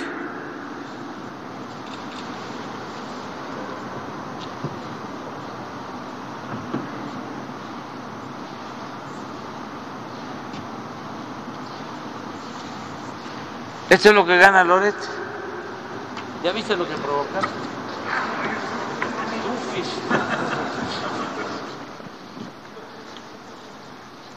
Esto es lo que gana Loret, lo que ganó el año pasado. Pero lo que me llama mucho la atención, y me lo va a tener que aclarar Televisa, los directivos de Televisa, es que se supone que ya Loret no está en Televisa y le dieron 11 millones 800 mil pesos el año pasado.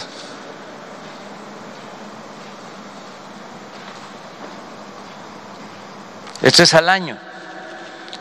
Radiopolis, que esto es W Radio, que es de Prisa, de España, los que publican el país, en una sociedad en donde está Cabal Peniche. Vamos, me llama la atención también de que eh, la empresa que tiene Loret se llama La Nota es la Nota. O sea que estamos en eso, ¿no? La nota es la nota. Latinus, este también quiero información más a fondo, porque esto tiene que ver con los que venden medicinas a los gobiernos estatales y los que vendían antes las medicinas. Aquí está vinculado eh, el exgobernador de Tabasco, Roberto Madrazo, o sus familiares. Pero quiero la información, que aquí la vamos a dar a conocer. Bueno, el Universal ya sabemos, ¿no? No está aquí el director del el periodista del Universal, compañero, que es muy respetuoso. No vino ahora. Sí. Este es cuatro millones quinientos mil al año. Quiere decir que son como 300 mil, ¿no? 350 mil. 350 mil al mes. A ver, porque aquí esto es un diálogo circular. ¿Tú ganas esto? Porque le voy a decir a, a Juan Francisco que haya más equidad otros, ay, Washington Post, nada más que es muy poquitero.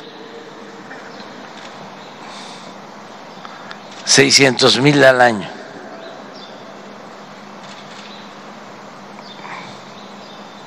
En total,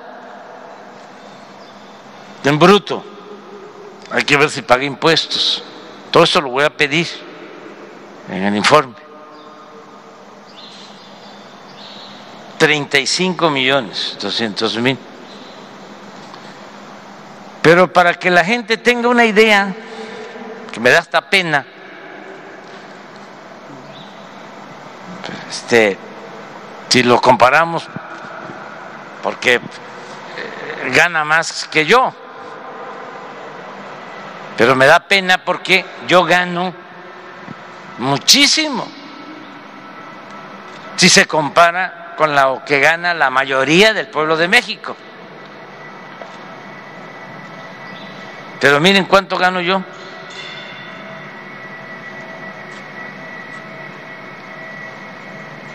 Bruto, anual, dos millones, once mil. Y él gana 35 millones, doscientos. O sea que él gana como 15 veces más que yo.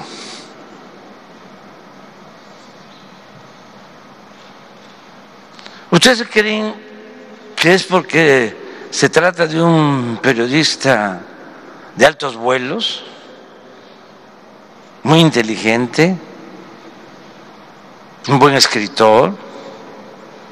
No, es por golpeador.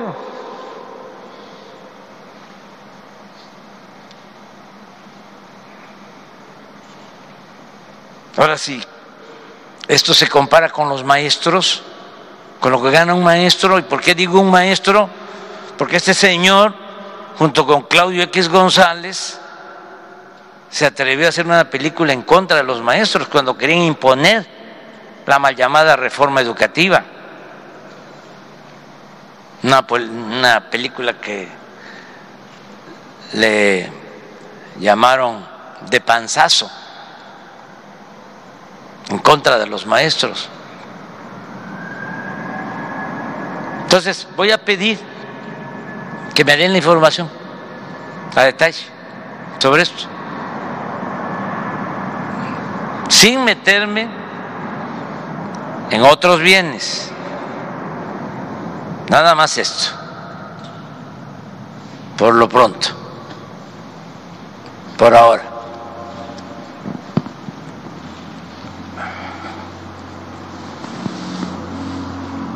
y lo hago porque está de por medio de la transformación. Eso no es un asunto personal.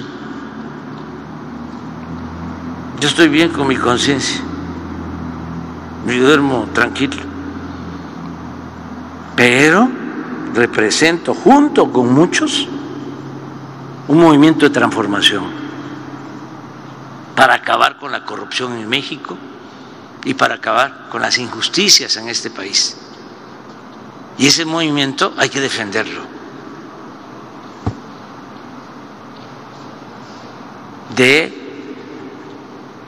quienes se han beneficiado con el clasismo, con el racismo, con la discriminación, con el saqueo.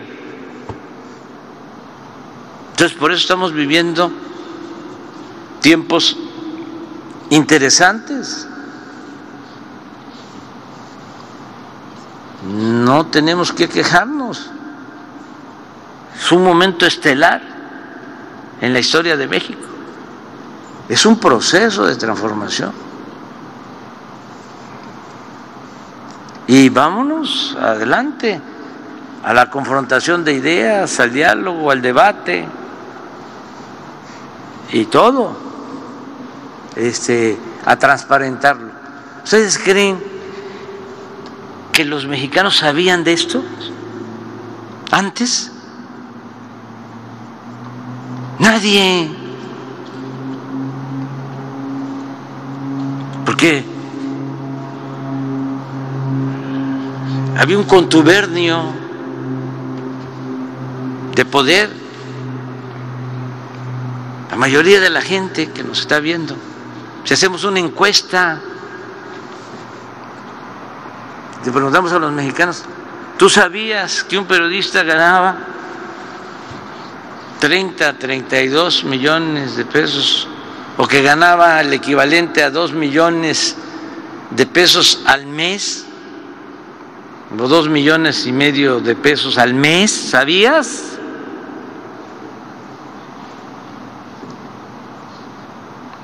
La mayoría no. Se imaginaba desde luego de la corrupción y demás, pero información de esta no había. No se podía tocar al intocable. Eso era la impunidad. No se garantizaba el derecho a la información. Pero en fin, ya, se cierra. Gracias, presidente. Buenos días, Shaila Rosagel, corresponsal del Grupo Gili, el Imparcial de Sonora, la Crónica de Mexicali, Frontera de Tijuana. Buenos días, gobernador. Buenos días a, todos. Eh, preguntarle nada más eh, sobre el nombramiento de la exgobernadora Pavlovich. si ella ya le dio alguna respuesta, si, ya le, si ella, si ella ya le dio alguna respuesta sobre el nombramiento como cónsul de Barcelona. No tengo ninguna información. Yo le pedí al secretario de Relaciones Exteriores, a Marcelo Ebrat, que es el que atiende estos asuntos, pues que hablara con Claudia y que se pusieran de acuerdo para ver lo del nombramiento. Ya van a empezar a presentarse al Senado todas estas propuestas.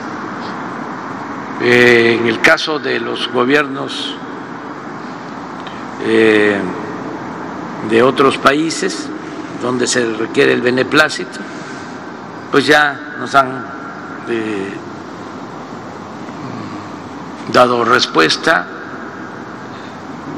Creo que Venezuela, Nicaragua, España y otros países, de los nuevos embajadores. Pero vamos a esperarnos. Pero ella, usted no le ha dado una respuesta, ella, la, la exgobernadora, a usted, si así acepta o el nombramiento. No, no le he visto, no le he visto, pero hablamos, yo le hice el planteamiento, ella me dijo que estaba de acuerdo y ya le pedí a Marcelo que él este, estableciera comunicación con ella y se hicieran los trámites, porque hay que hacer la solicitud al Senado para la aprobación, pero yo creo que estén firme porque si no ya me hubiesen mandado a decir o ella hubiese pedido una audiencia conmigo para decirme que no estaba de acuerdo. Pero yo creo que eso va caminando. Ok, gracias. Eh, presidente, sobre el tema de seguridad, preguntarles, em, eh, se dieron aquí ya los números eh, de cómo va el tema de la seguridad en Sonora, si nos pudieran comentar un poco sobre estrategias puntuales que se van a seguir para el combate a la, inseguridad. Ahorita no sé si nos puedan comentar más sobre los refuerzos que llegan a Guaymas, que comentaba el representante de la Sedena, que, que, llegan hoy, refuerzos, cuántos refuerzos son, son de la Guardia Nacional o, cómo va a estar. También comentaba el gobernador que se va a pedir que San Luis Río Colorado se incluya en los municipios prioritarios. Si, si esto va a ser así, si, si ya se va a incluir San Luis Río Colorado, cuántos, eh, qué, va a significar esto para San Luis Río Colorado. Y no sé eh, si nos pueden ahondar un poco más en las estrategias que, que vienen para, para Sonora en materia de seguridad. Bueno, lo eh, primero es que estamos trabajando de manera coordinada con el gobernador, que tiene todo nuestro apoyo. No está solo. Y lo vamos a seguir apoyando. Y no personalizo, es el apoyo al pueblo de Sonora a los sonorenses de los 72 municipios. Por eso vengo. Y ya, llevamos tiempo ayudando y vamos a seguir ayudando a este Estado, con un pueblo bueno, trabajador, que yo admiro mucho al pueblo de Sonora. Entonces, eh, ya se han construido eh, cuarteles de la Guardia Nacional. Ya tenemos elementos suficientes. Ya se advirtió, hay cuatro mil, cinco mil elementos de policías municipales y estatales, ya hay diez mil elementos eh, de corporaciones federales.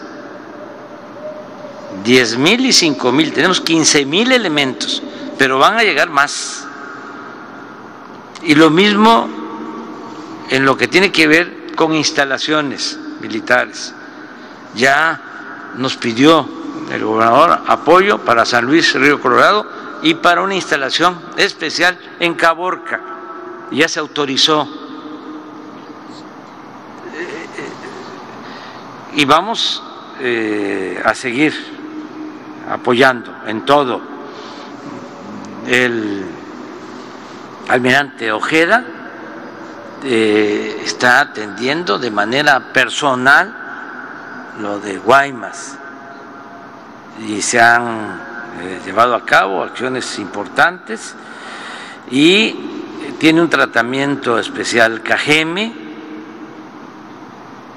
y está dando resultados. De eso me gustaría que eh, hablaran de la llegada de un equipo especial, este, cualquiera de, de ustedes, tú quieres plantearlo, y es todo nuestro eh, apoyo. Aquí también aprovecho para decir que además de todos estos homicidios que ya han sido aclarados, que no ha quedado eh, homicidio sin ser investigado y no aceptamos la impunidad, ya son más de 20 detenidos, autores materiales, intelectuales, en el caso de los asesinatos de niñas, niños y mujeres de Bavispe.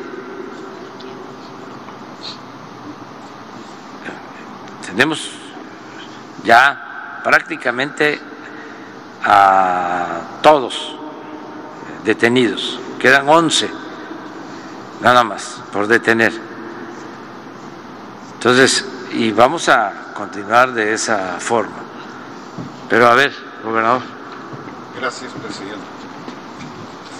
Gracias, presidente, con mucho gusto.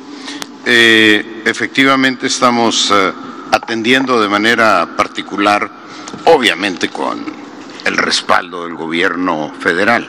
Decía en los datos anteriores que la Policía Estatal de Seguridad Pública tiene 866 elementos, no ha crecido en 12 años, consecuentemente su capacidad es totalmente limitada para atender el tema. Pero debo decir, por ejemplo, que la Guardia Nacional en dos años tiene ya tres años y fracción, tiene más eh, de tres mil elementos aquí en Sonora. Casi cuadruplica la fuerza de la Policía Estatal de Seguridad Pública.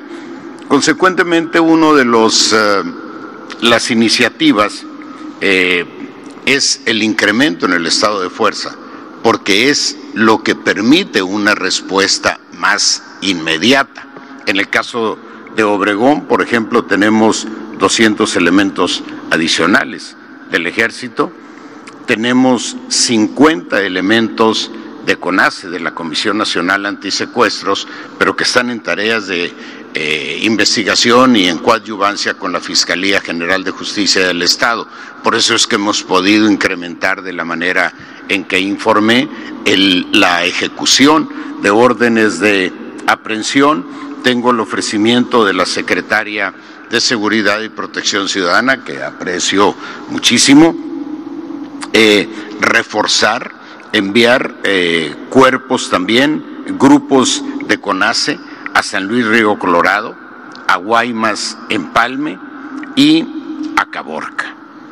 Nos apoyan de manera extraordinaria. Yo digo que la CONACE es una revelación porque descubrió una vocación para la que no fue eh, diseñada. Obviamente los elementos de CONACE vienen, es un respaldo de la Guardia Nacional. La Guardia Nacional es una institución de excepción, como lo son el Ejército y la Marina, y ya que me meto en ese tema, bueno, pues saludo desde aquí a mi queridísimo eh, general eh, Sandoval y le deseamos que le sea leve este nuevo contagio de eh, COVID. obviamente estamos trabajando, reforzando mucho las tareas de inteligencia. Ese es uno de los pues grandes ingredientes de esta etapa de mejora de la seguridad. Eh, en el caso del Estado, tenemos una colaboración muy importante del Centro Nacional de Inteligencia, participa diariamente en las mesas eh, de seguridad.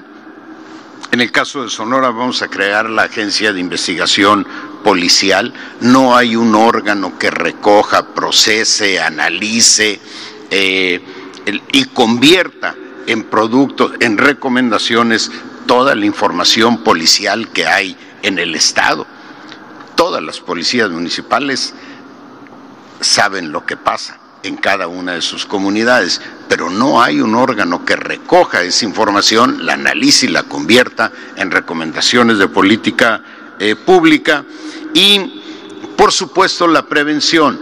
Nada más que la prevención, que es lo más eficaz, es un tema de muy largo plazo. Informaba yo hoy en el Gabinete de Seguridad que tenemos una intervención de prevención en las 10 colonias más violentas del Estado. Pero ese es un tema de largo plazo y tenemos que ampliarlo, obviamente, a todas las áreas eh, de mayor incidencia eh, criminal en el Estado.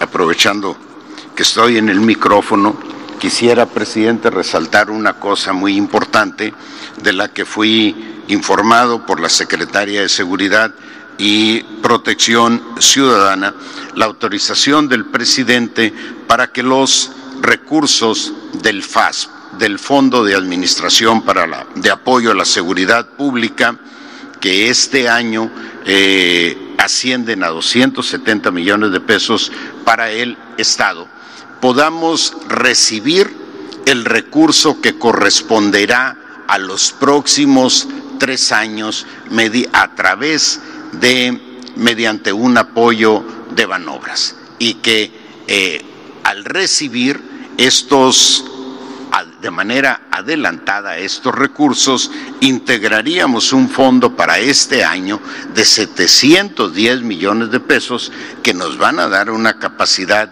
excepcional, excepcional para equipar eh, a la Policía Estatal de Seguridad Pública eh, construir las instalaciones que requiera para el mejoramiento, particularmente los C5 que nos ayudan eh, muchísimo con estos sistemas eh, tecnológicos de vigilancia. Y esa es una gran noticia. Vamos a contar con 710 millones de pesos para respaldar las actividades de seguridad eh, pública. Es todo, jovencita. ¿Es de, de, SENACE o es de.? No, eh, no, es, son elementos de la Secretaría de Marina, adicionales, y estamos, estamos eh, organizando ya los, de la, de la defensa, perdón, de la defensa.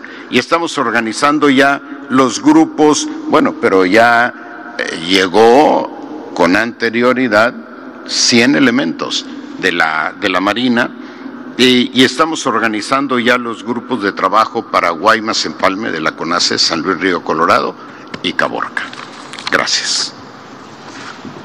La verdad es que, como si fuese poco, el hecho de que Alfonso haya estado de secretario de Seguridad, pues eh,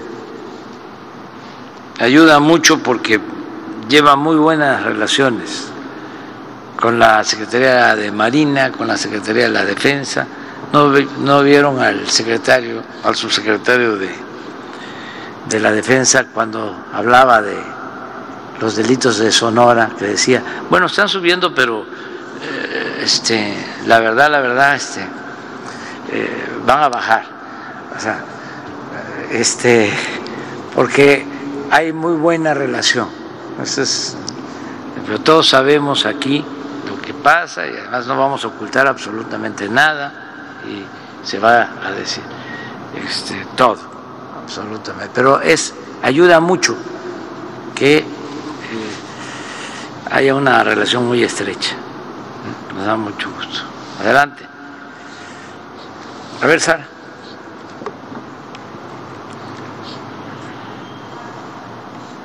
Luego tú. Gracias, presidente. Buenos días. Preguntarle, ayer España emitió un comunicado en el que rechaza las declaraciones que usted ha hecho contra España y contra, bueno, contra el gobierno de España y contra empresas españolas y dice que quiere una relación de respeto sin este tipo de manifestaciones. Preguntarle, por un lado, si ha habido comunicación entre las cancillerías de ambos países ¿Y qué implicaciones tendría esta pausa que usted ya ha manejado? ¿Sería solamente la manifestación verbal que ha hecho de que hay una pausa o tendría alguna consecuencia en el día a día, en los hechos diarios? Eh, ¿Disminuiría negocios? Eh, ¿No iría el embajador? En fin, retiraría el embajador. ¿Qué, ¿Qué consecuencia habría formalmente? Ya lo expliqué ayer, pero bueno, lo repito, no es una ruptura, es un señalamiento por los abusos cometidos por empresas españolas que han afectado al pueblo de México en otros tiempos. los jugosos negocios que se hicieron por influyentismo,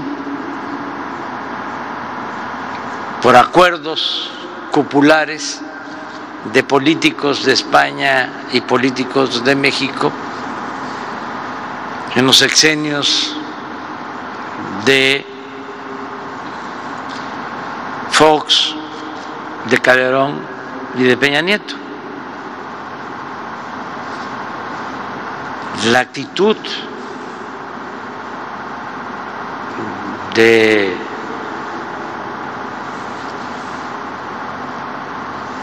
o el comportamiento de la empresa Repsol de España en México, lo que nos costó es cosa de hacer el análisis. Yo lo tengo hasta escrito en un libro.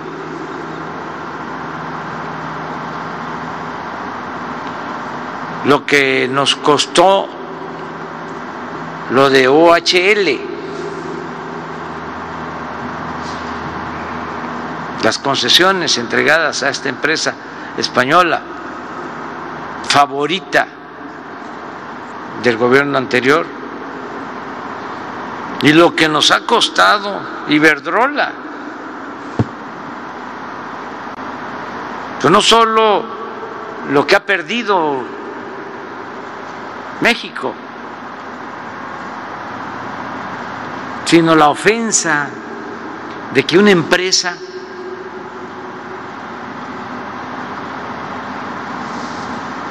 que se beneficia de contratos por abastecimiento de energía eléctrica se lleve a trabajar a la secretaria de Energía de México y se lleve como empleado al expresidente de México,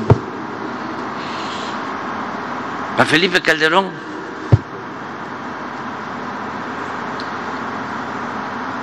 Eso es una ofensa a nuestro pueblo.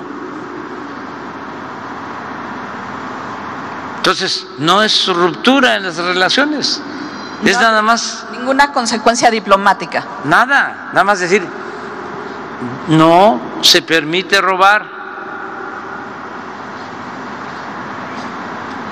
No somos tierra de conquista.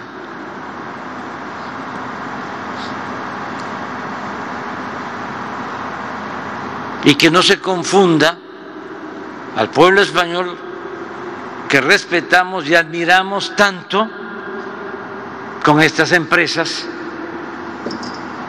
y con sus políticos protectores del más alto nivel.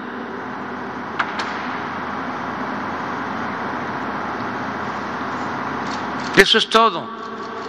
Yo creo que ya. ¿No ha habido ninguna comunicación entre las cancillerías? O? Puede ser. Sí ha habido. no tengo información este, directa porque Marcelo está en Francia, pero no habría ningún problema en que se tenga eh, comunicación. ¿Qué mejor comunicación que lo que estoy diciendo? ¿Que no se entera? Dicen los internacionalistas conservadores, expertos en política exterior, que si qué es eso de pausar, ¿no lo entendieron?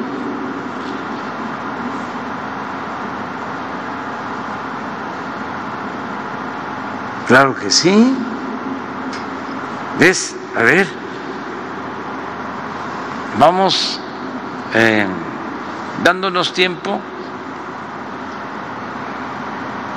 nos conviene a los pueblos, a los gobiernos,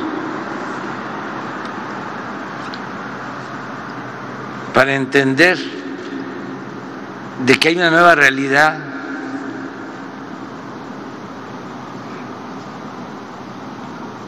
que hubo un cambio en México. Ya no les puedo mandar un telegrama porque ya eso es obsoleto. Pero es decirles, ya no, es que me tocó hablar con el presidente del Consejo de Iberdrola.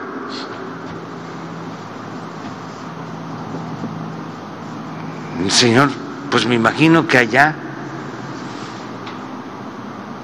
no sé, el comportamiento en las reuniones con el rey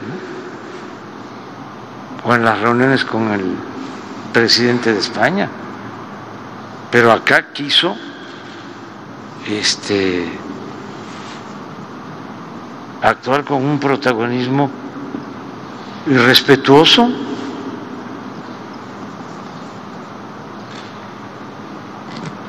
Y le tuve que decir, Oiga, ustedes nos han ofendido.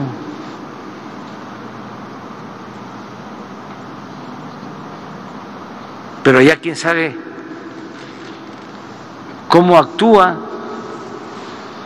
Yo creo que tiene mucha influencia porque allá sube y sube y sube y sube el precio de la luz. Y ellos son los que controlan, los Iberdrola. Y ese es el modelo que quieren para México, o hacia allá iban, porque se los permitieron. Pero imagínense, aquí en Sonora, con los calores ahora hay frío, este, si no existe la Comisión Federal de Electricidad, dejamos a la gente en el desamparo en España aumentaban y aumentaban el precio y no se atrevía el gobierno a hacer nada. Entonces, aquí acuérdense, el cambio significó separar al poder económico del poder político. Porque estaban convertidos en un solo poder. Y lo que significó este cambio, entre otras cosas, fue separar al poder económico del poder político. Antes, el gobierno estaba al servicio de una minoría, que eran los que mandaban. Por eso no pagaban impuestos las grandes corporaciones eh, comerciales, económicas, los bancos, y hacían lo que querían. Y los sueldos de los trabajadores por los sueldos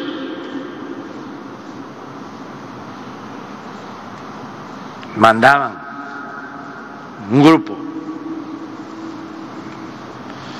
Ahora no, ahora es un gobierno para todos, para ricos y para pobres. Y se le da la razón al que la tiene, y se actúa con justicia. Entonces, ese es el cambio. Eh, repito, yo admiro, respeto muchísimo al pueblo español. Un pueblo como el mexicano, que en momentos difíciles eh, se decidió a salirse de España, muchos migrantes, y a trabajar y a buscarse la vida. Vinieron a México y a todos lados y salieron adelante. Decía un amigo que su padre era migrante español, me decía hace relativamente poco que si en aquellos tiempos eh, hubiesen existido las tiendas de 24 horas, su papá hubiese trabajado las 24 horas. Lo mismo que los migrantes mexicanos, nuestros paisanos,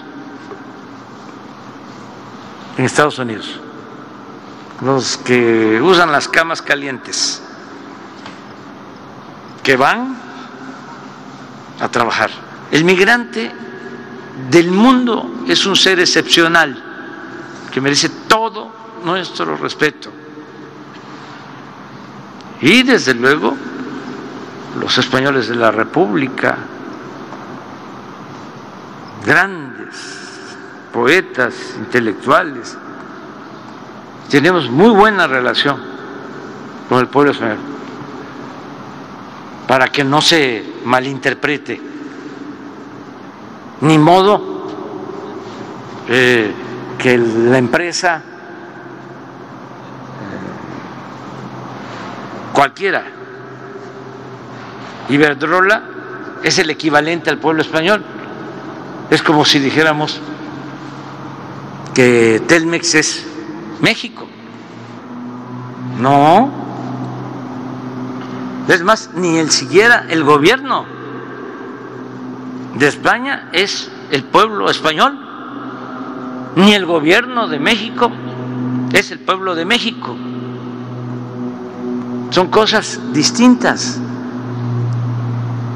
para no equivocarnos. Las diferencias las tenemos arriba y además tenemos pruebas de lo que decimos. ¿Qué más prueba puede haber? Que terminó el gobierno de Calderón después de que el trato a Iberdrola fue excepcional, que se le entregan subsidios, se le compra la energía a precios elevadísimos. ¿Qué más prueba puede haber que se va el señor Calderón a trabajar como consejero, que le pagan como consejero de la empresa? Tuvimos que aprobar una nueva ley, que eso ayuda mucho también para informar, una ley de austeridad para que el que trabaja en el gobierno durante un tiempo no se pueda ir a trabajar a una empresa vinculada a lo que fue su desempeño en la función pública, porque se llevan información privilegiada ¿Qué sucedía?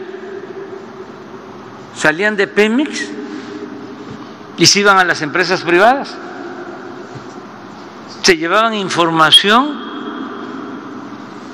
de las exploraciones en Pemex, de dónde estaban los yacimientos petroleros, de dónde había petróleo. Y ese funcionario lo contrataba una empresa particular y en las privatizaciones, en las llamadas rondas, de pura casualidad, esa empresa ganaba ese bloque para extraer petróleo, donde se sabía de antemano que había petróleo. Bueno, el caso del expresidente Cedillo. Vende los ferrocarriles nacionales, los ferrocarriles de México, y se va a trabajar de asesor a una de las empresas que compra los ferrocarriles de México. ¿Qué es eso? Entonces es un poco contestarte eh, tu pregunta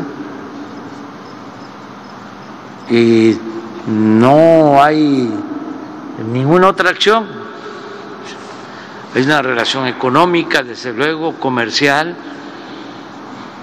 una relación social, cultural, turística. Es nada más apuntar este caso, porque ahora también que se sepa, con la reforma eléctrica, pues son los de Iberdrola los que están haciendo lobby en contra junto con sus socios o cómplices en México. Es todo. Gracias, presidente. Y preguntarle, ayer fue asesinado eh, Eber López en Oaxaca, periodista. Eh, preguntarles qué información tienen y también si en estos foros que entiendo ha hecho el subsecretario Encinas, eh, ¿Ya se tiene algún resultado de cómo se podría mejorar el mecanismo de protección, sobre todo para los periodistas de los estados, que son los que se ven más vulnerables en este tipo de situaciones? Y otra de periodistas, ¿cómo va el conflicto en Notimex? Son ya más 700 días de, huelga, si no ve usted ningún viso de que se pueda arreglar para que la agencia vuelva a, funcionar. Bueno, de esto último, ojalá y se ya se logre un acuerdo, a ver si nos informan se lo vamos a, a pedir a Jesús que nos informe un día de estos sobre cómo va eh, este conflicto. Em, se está mejorando el mecanismo de protección a, eh, a periodistas, lo está haciendo en efecto Alejandro Encinas. Y acerca de este lamentable asesinato, eh, podemos ya informarles, porque no solo nos preocupa, nos ocupa, y es un periodista que eh, nosotros conocemos como los periodistas de todas las regiones de los pueblos. Eh, es un periodista de Salina Cruz, Oaxaca, incluso sus familiares van a, solicitar una audiencia conmigo, ya le pedí a Alejandro que los atienda y ya les podemos eh, dar información de lo que sucedió de inmediato. Si te parece, Rosa Isela, Ricardo Mejía. A ver, informamos. Porque repito, no me gusta la frase, ¿eh? hay que buscar otra. No sé, la veo ah, como este, autoritaria, ah, así como ah, muy dura, facha. Este, pero la gente eh, sí la entiende muy bien. La frase es, el que la hace, la paga. O sea, no hay impunidad. Cero impunidad. Puede ser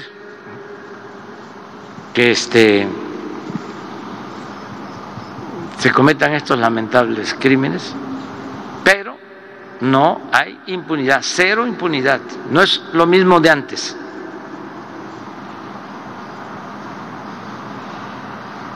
En todos los casos.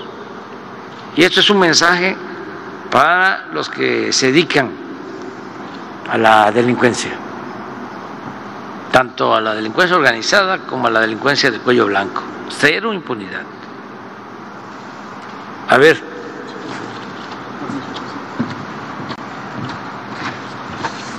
Con su permiso, presidente, secretaria Rosicela, secretarios, gobernador, efectivamente el día de ayer eh, asesinaron al periodista Ever López Vázquez en Salina Cruz, en su domicilio.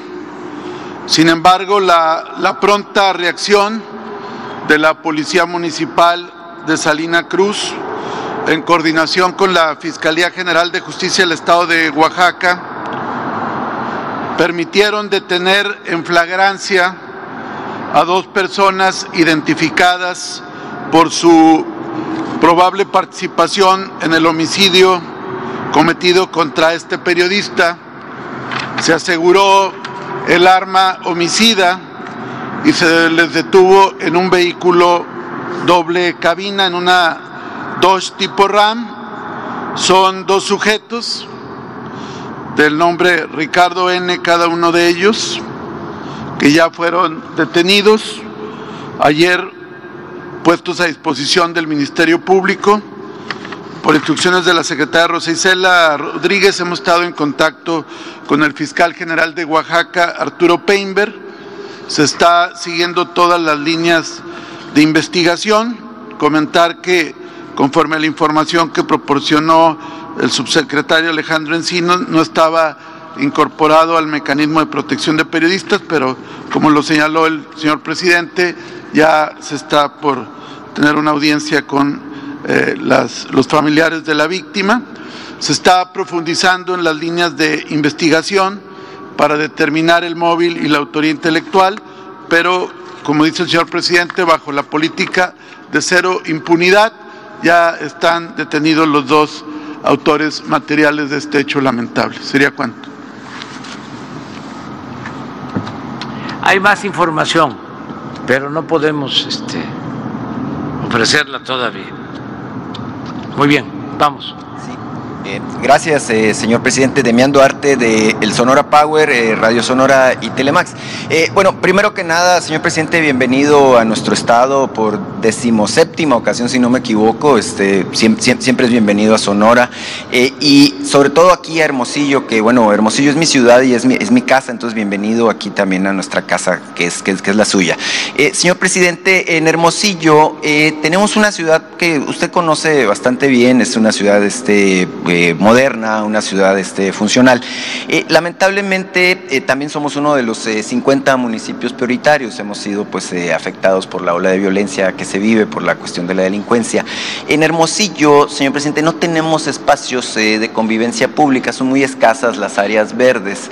Le reconocemos mucho a su gobierno que pues se ha empeñado en, apoyar a Hermosillo, la SEDATU a cargo de Román Meyer ha estado trabajando en el estadio Héctor Espino, que se va a entregar en esta visita, eh, también en el Centro Cultural de la Cañada de los Negros, lo cual es muy importante. Sin embargo, en las colonias no hay, no existen este, las áreas verdes. Eh, tengo por aquí eh, un, paquete que quisiera entregarle de, propuestas este, relacionadas precisamente con la posibilidad de que la SEDATU haga más intervenciones urbanas en Hermosillo. Hemos visto con atención lo hecho en Nogales, lo que se ha hecho en, en Agua Prieta, en San Luis Río Colorado. Creo que sería importante que volteara a nuestra casa, que es Hermosillo, a la que le reitero, es usted muy bienvenido Eh, señor presidente, le quiero hacer un par de preguntas. En Sonora, eh, usted sabe que uno de los grandes temas es el agua.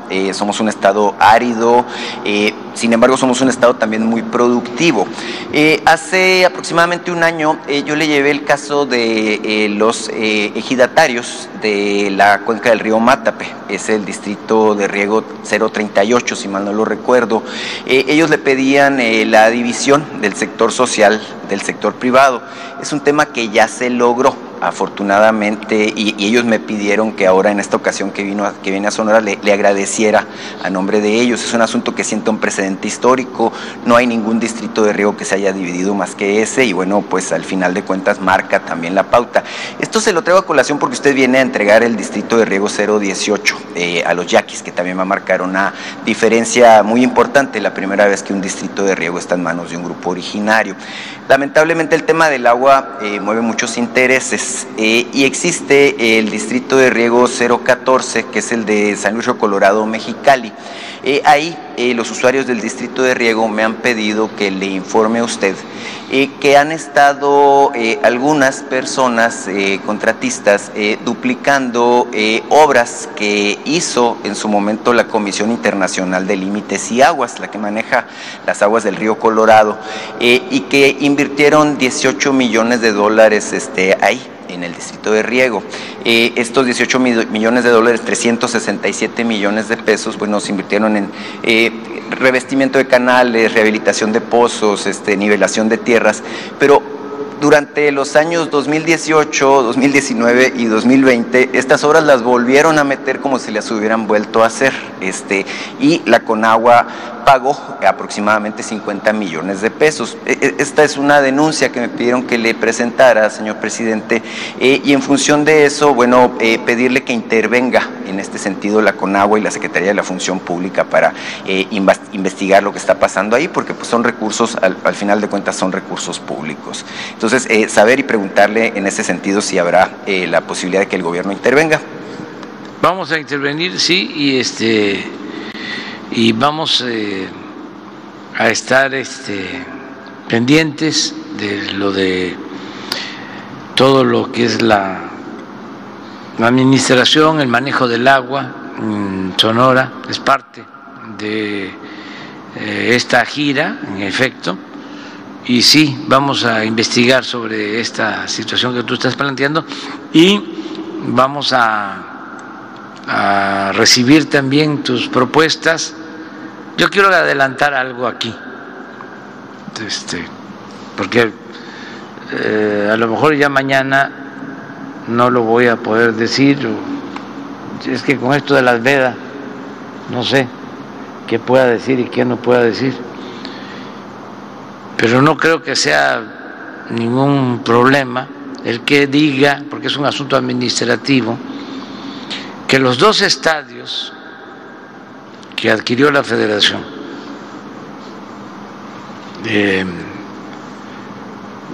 del gobierno del Estado se le van a entregar de nuevo al gobierno de Sonora. Los dos estadios. Se están terminando, se van a arreglar y se les entrega. Pasan a ser propiedad del el gobierno de Sonora. Y preséntanos también otras propuestas. Sí, claro, son, 24 parques en Hermosillo. De hecho, eh, hasta donde podamos. Claro, claro que sí. Olvidaba, eh, los ejidatarios del Valle de Guaymas, eh, los del río Matape, le, le, mandan un escrito de agradecimiento que si me permite también le voy a entregar.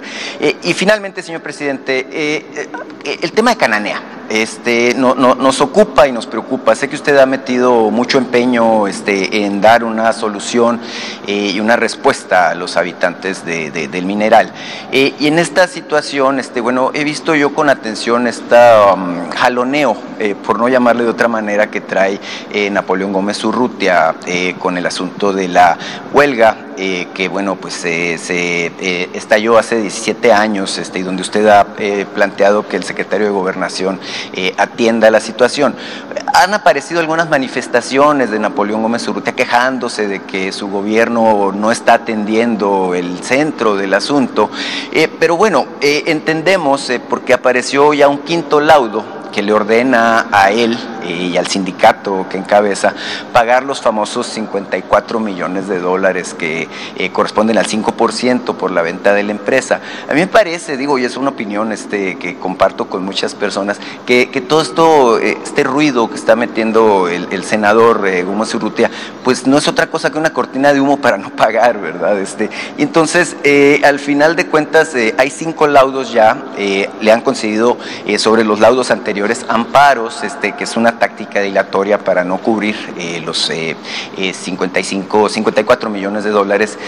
al final de cuentas, la pregunta, señor presidente, es si algo puede hacer su gobierno a favor de los derechosos en este caso y sobre todo evitar que se esté utilizando al Poder Judicial para afectar a cerca de 2.000 eh, personas que son mineros, que son de Cananea y que tienen derecho a obtener este, los recursos relacionados con este dinero, que son más de mil millones de pesos. Eh, eh, es un tema como que ya es muy recurrente, usted ha dado una respuesta puntual, pero no se ve que de la otra parte, es decir, de parte del sindicato y del senador Gómez Urrutia, pues haya la voluntad de pagar. es, es, eso, preguntarle si hay la posibilidad. Vamos a informar pronto ya sobre eh, este tema, que ya lo expusiste, es un asunto de tiempo atrás, amplio, que tiene que ver con una confrontación, yo ya he hablado de eso, entre la empresa y el sindicato. Y en particular es eh, eh, Germán Larrea, que es el principal accionista de Grupo México y el senador eh, Gómez Urrutia. Ya el secretario de Gobernación tiene la encomienda, va a hablar con los dos y se va a buscar un acuerdo, se va a buscar la conciliación llevamos buenas relaciones con los dos